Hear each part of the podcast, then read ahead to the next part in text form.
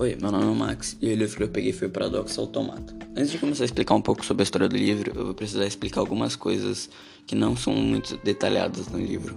No Reino dos Cães existiam várias classes, e uma das classes são os majores. Cada major possui uma joia na palma da mão, e essa joia possibilita que eles façam o objeto que eles queiram ou muitas outras coisas. Porém, essa joia cria veias negras que vão se infectando no corpo do seu hospedeiro e matando ele com o tempo. Isso depende muito do quanto o cara sabe sobre a joia. Quanto mais ele sabe, mais rápido ele morre. E o, livro gira em torno do Lazander e todo o esforço que ele faz para descobrir o segredo de Sindel. E esse segredo ele serve para você não morrer pela joia. Eu tô enrolando demais, então eu vou começar a história do livro agora. O livro começa com um enterro, e aí então é apresentado Lazander, um cachorro que estava no enterro de seu pai. O livro não fala muito sobre os detalhes do Lazander, só que pelo que eu entendi ele é um cachorro de pele clara, de pelo claro. Mas voltando para a história. Lazander começa a fazer um discurso falando sobre a, o percurso que seu pai teve que fazer para virar um major e todos os problemas que ele passou e como se ele tivesse algum afeto por seu pai, que era mentira na, na verdade. Então o discurso passa de um discurso de luto para um discurso de empoderamento. Simplesmente Lasander começa a agir como se aquilo fosse um palco e não um enterro. Então Lasander começa a falar que os robôs de seu pai eram muito antiquados, que eram muito lentos, muito barulhentos. Então quatro, cinco figuras de vermelho entram no salão. Um fica na direita de Lasander enquanto os outros circulam o caixão. Lasander começa a falar sobre o futuro que ele quer, sobre as coisas que ele quer que aconteçam, então ele tira a capa vermelha e simplesmente apresenta o X2, um automata mais evoluído que o de seu pai, e a palestra inteira que era para ser de seu pai virou simplesmente uma propaganda.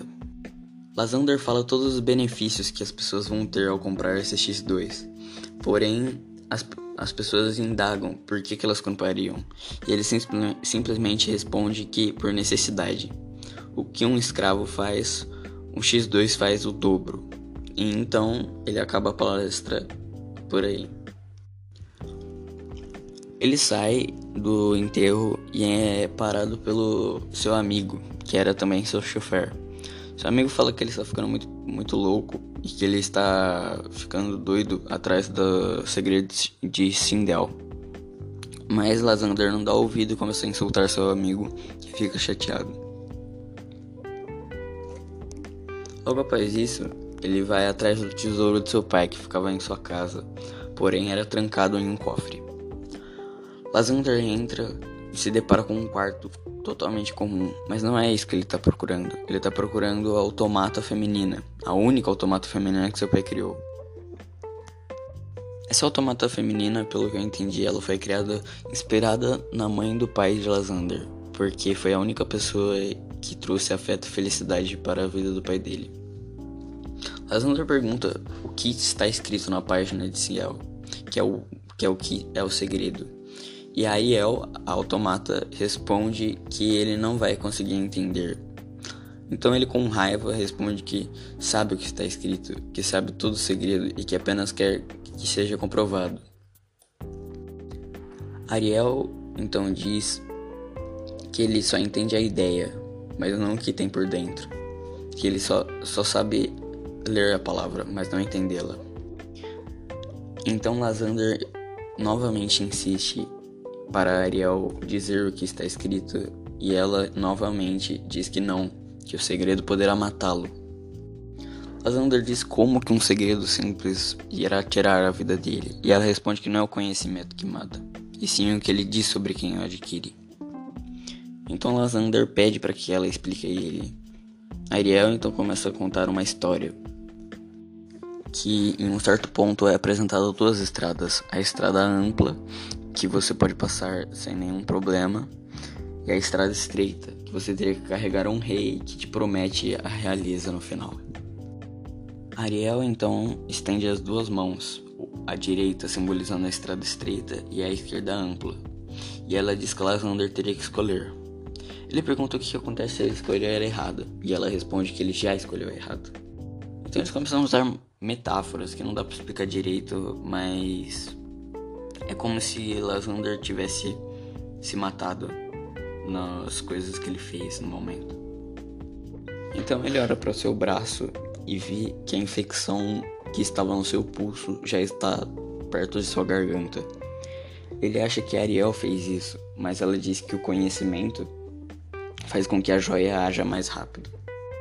Lasander fica bravo, novamente pede para que ela explique a ele que ele quer saber o segredo, que ele quer consertar tudo. Mas Ariel não, não lhe conta. Ariel fica triste pelo, pelo que ele está fazendo. Então ela pede para que ele corte o braço dele imediatamente antes que a infecção se expanda. E ele nega, querendo saber por que, que ela não fala o segredo de Ciel. Então Lasander olha e já está totalmente infectado. Ele não consegue mais abrir fechar o olho, não consegue enxergar nada, não consegue gritar. E ele simplesmente entra na escuridão. E então é aí que ele percebe que toda a sua jornada foi em vão, que tudo que ele queria foi em vão. E a sua busca pelos seus sonhos era uma mentira, que o seu rei das sombras fez isso. E então ele escuta uma voz de fundo, querendo defender ele, falando que ele estava certo, que tudo isso valeu a pena e que ele teria que sair dali antes que ele morra.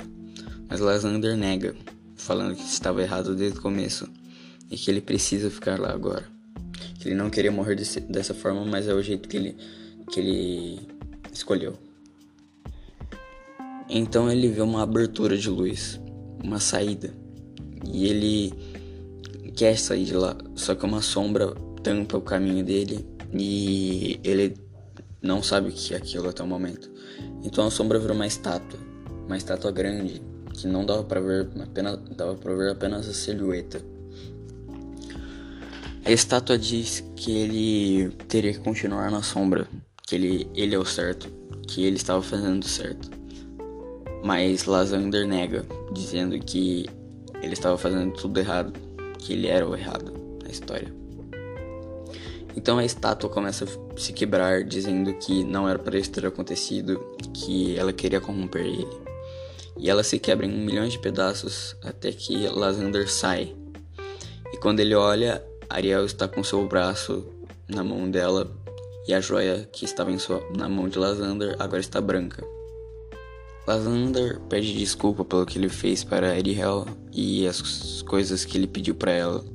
Ariel entende e, e, aceita as desculpas dele. Então, Lasander pro, propõe a Ariel que ela realizasse o sonho dela, que era de voar de barco aéreo pelo mundo. Então Lazander compra um barco aéreo para Ariel e a leva até ele. Ariel convida ele para ir com ela, mas ele nega, dizendo que precisa resolver algumas coisas antes de ir, que ele precisa se desculpar com muitas pessoas. Então, aquele amigo lá do começo é encontrado no final. E Lasander pede desculpa pelo que ele falou e que o amigo dele estava certo. Eles começam a discutir e acabam se resolvendo. Até que o livro acaba com um simples abraços deles dois e com uma despedida de Lasander. E é isso. Bom, eu gostei muito do livro, apesar dele ser meio confuso, eu achei ele muito legal. Eu adoro esse autor, o autor é muito bom. É o M.M. Switzer, e eu acho o universo de Morseus muito legal. É muito, um universo muito expandido, que tem muitas possibilidades e que tem coisas que ele provavelmente não contou ainda, o Schweitzer. Porém, o livro ele é muito curto e explica muitas coisas. Então acaba meio que ficando muito confuso, porque tem poucas páginas e muita informação. E isso meio que deixa ele meio corrido, entre aspas. E ao mesmo tempo que é bom, é ruim. Porque o bom é que você fica indagado, você precisa pesquisar para saber.